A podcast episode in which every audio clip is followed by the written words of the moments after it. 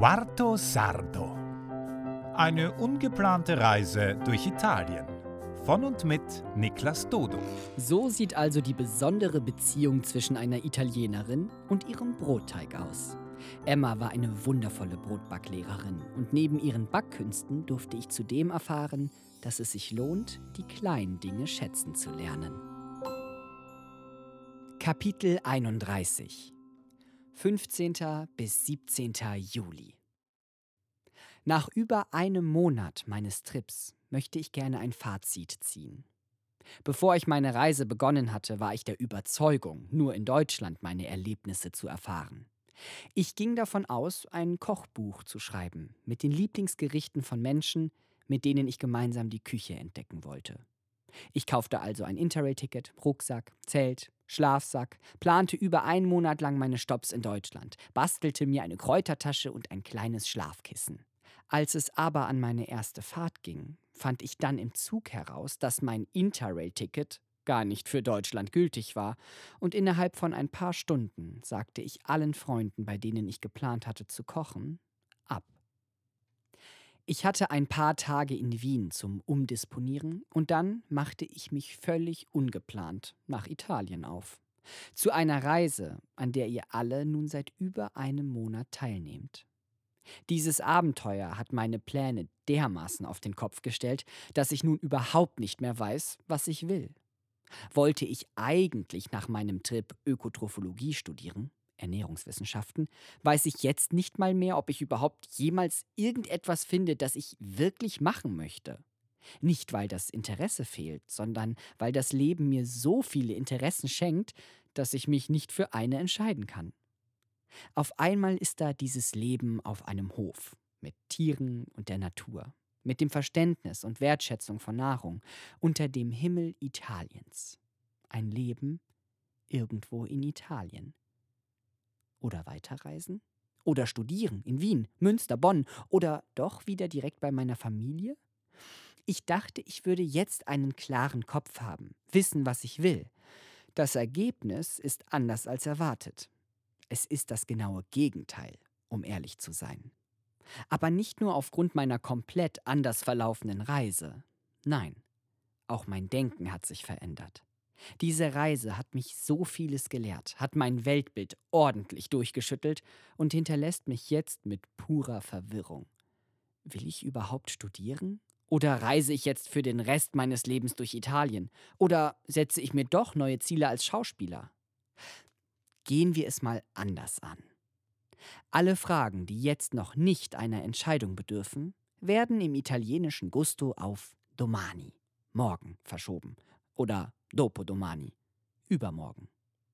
Ich denke über so viele Dinge nach, dass ich eine Sache völlig vergesse. Einfach machen. Das ist der einzige Weg, um herauszufinden, was man eigentlich möchte. Es gibt viele Wege und vielleicht sind alle davon großartig, aber wenn ich mich nicht entscheide, irgendwann einfach zu gehen, kann ich ja nie wissen, ob ein Weg richtig ist. Ich kann vielleicht die ersten Meter des Weges abwägen, doch was hinter der nächsten Kurve auf mich wartet, werde ich entdecken müssen. Und für den Start hilft erstmal das gute alte Bauchgefühl. Es ist Anfang der Woche. Da am Montag und am Mittwoch Markttag ist, arbeiten wir immer viel im Laboratorio und bereiten das Essen vor. So schön ich es finde, hier zu sein, so finden sich dennoch in den folgenden drei Tagen Dinge, die mir nicht gefallen. Dass das irgendwann passiert, war aber auch abzusehen.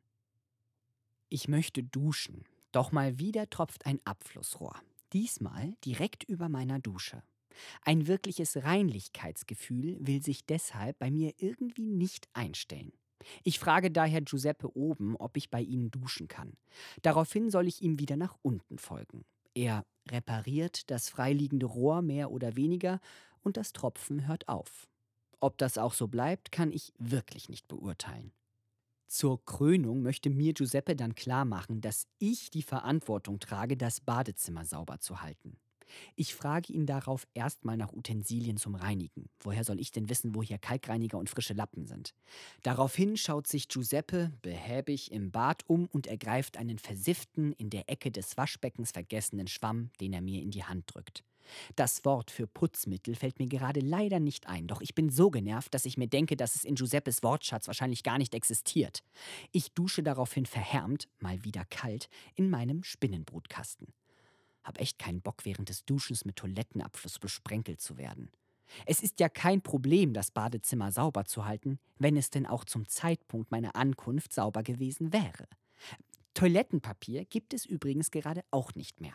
Giuseppe empfiehlt mir, mich nach meinem Geschäft in der Dusche zu reinigen, was ich ein wenig gastunfreundlich finde. Gott sei Dank habe ich noch meinen heiligen privaten Feuchttüchervorrat.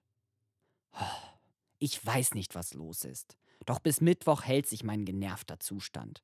Für Giuseppe anscheinend auch, der, wenn ich das durch den Bart richtig erkannt habe, eine Fieberblase an der Lippe hat. Das hält ihn jedoch nicht davon ab, aus jeglichen Schüsseln, in denen das Essen für alle auf dem Tisch steht, mit seinem Löffel zu essen oder aus der großen Wasserkaraffe zu trinken. Ich explodiere innerlich, als Emma und ich draußen nach Feierabend eine Tafel aufbauen, mit Tischdecke, Weingläsern, Wein und vielen verschiedenen Schüsselchen mit Oliven, Artischocken, Crackern und Brot. Ich hole gerade die Käseplatte von oben herunter, als ich sehe, dass Giuseppe bereits am Tisch sitzt und aus der Schüssel zum Lippenherpes hin die Artischocken hineinschaufelt und dabei völlig selbstverständlich immer wieder seinen Löffel in die Schüssel gleiten lässt. Alles klar, Artischocken sind schon mal für mich gestorben. Nach und nach dann auch der Ricotta, der Couscous und die Marmelade. Ich nehme mir folglich in den nächsten Tagen sofort als erster eine große Portion von allem und lasse Giuseppe danach löffeln und schlecken, wie es ihm beliebt. Ich weiß ja, dass es hier sein Reich ist, aber der Herr hat uns doch genug Besteck und Teller geschenkt, damit wir auch davon Gebrauch machen können. Ich versuche mich daher einfach daran zu gewöhnen, und das gelingt mir in den Tagen mehr und mehr. Nur an diesen leichten Körpergeruch von ranziger Butter, der nach einem harten Arbeitstag auf dem Feld über den Tisch beim Abendessen zu mir weht, werde ich mich nicht gewöhnen können. Zumindest solange ich mich vor der Feldarbeit retten kann, indem ich Emma im Laboratorio unterstütze. Giuseppe arbeitet wahnsinnig viel auf dem Feld. Er kommt manchmal völlig durchnässt von draußen und legt sich zur Mittagspause schlafen. Es ist schon bemerkenswert, wie er das alles alleine macht. Mich plagt manchmal ein schlechtes Gewissen, gerade weil ich tagsüber auch immer wieder schreibe. Emma wirkt in den letzten Tagen sehr müde. Sie hat einen Auftrag bekommen. 200 vegane Burger müssen für ein Fest etwas außerhalb zubereitet werden. Das ist gut fürs Portemonnaie, aber sie scheint mit der ganzen Sache irgendwie überfordert. Auch das Laboratorio ist dafür nicht ausgelegt. Da das Fest um den 25. Juli ist, fragt sie mich, ob ich nicht länger bleiben könnte, um zu helfen. Eigentlich war mein Plan, um den 20. abzureisen. Doch ein paar Tage mehr sind sicher noch drin. Und nach einem Telefonat in die Schweiz, meinem nächsten Reiseziel, verspreche ich Emma mindestens bis zum 23. Juli zu bleiben. Eventuell auch länger. Das freut sie sehr. Und auch Giuseppe scheint froh. Er hatte mich schon die letzten Tage ein wenig bearbeitet, in der Hoffnung, mich noch etwas da haben zu können. Am Mittwoch haben wir einen super Markttag. Bis auf einen Gemüseteller sind wir alles losgeworden. Guter Umsatz und wir können bereits um 23 Uhr nach Hause fahren. Mit im Schlepptau haben wir Mona. Sie ist vom gleichen Schlag wie Anna, die Pflanzenkundlerin. Ihre dunklen Haare sind lockig, wild und eine einzelne Dreadlock-Locke lugt daraus hervor. Dunkle braune Knopfaugen und ein großer, markanter Mund, der zwar nicht so gerne Englisch spricht, es mir zuliebe jedoch tut. Sie studiert zwei Jahre unter Anna auch Naturwissenschaft und war schon mehrmals auf dem Hof von Emma und Giuseppe, um zu helfen. Sie wird ein paar Tage bei uns verbringen und ich freue mich auf Unterhaltungen und Übersetzungshilfen für die nächsten Tage. Für sie hat Giuseppe ein Zelt aufgebaut in der Nähe der großen Tavola. Als wir Mittwochnacht nach Hause kommen, wird erstmal Fulmine präsentiert, bis er schnurrend in meinen Armen eindöst. Wir entscheiden, es ihm gleich zu tun und finden uns kurz danach in unseren Betten ein. Emma ist schon vorgegangen. Wie so oft schlummert sie bereits vor uns in ihr Kissen ein. Die nächsten Tage werden wahrscheinlich sehr anstrengend. Es ist Erntezeit für den Dinkel und morgen sollen wir aufs Feld, sofern es trocken bleibt. Hoffen wir mal auf Regen.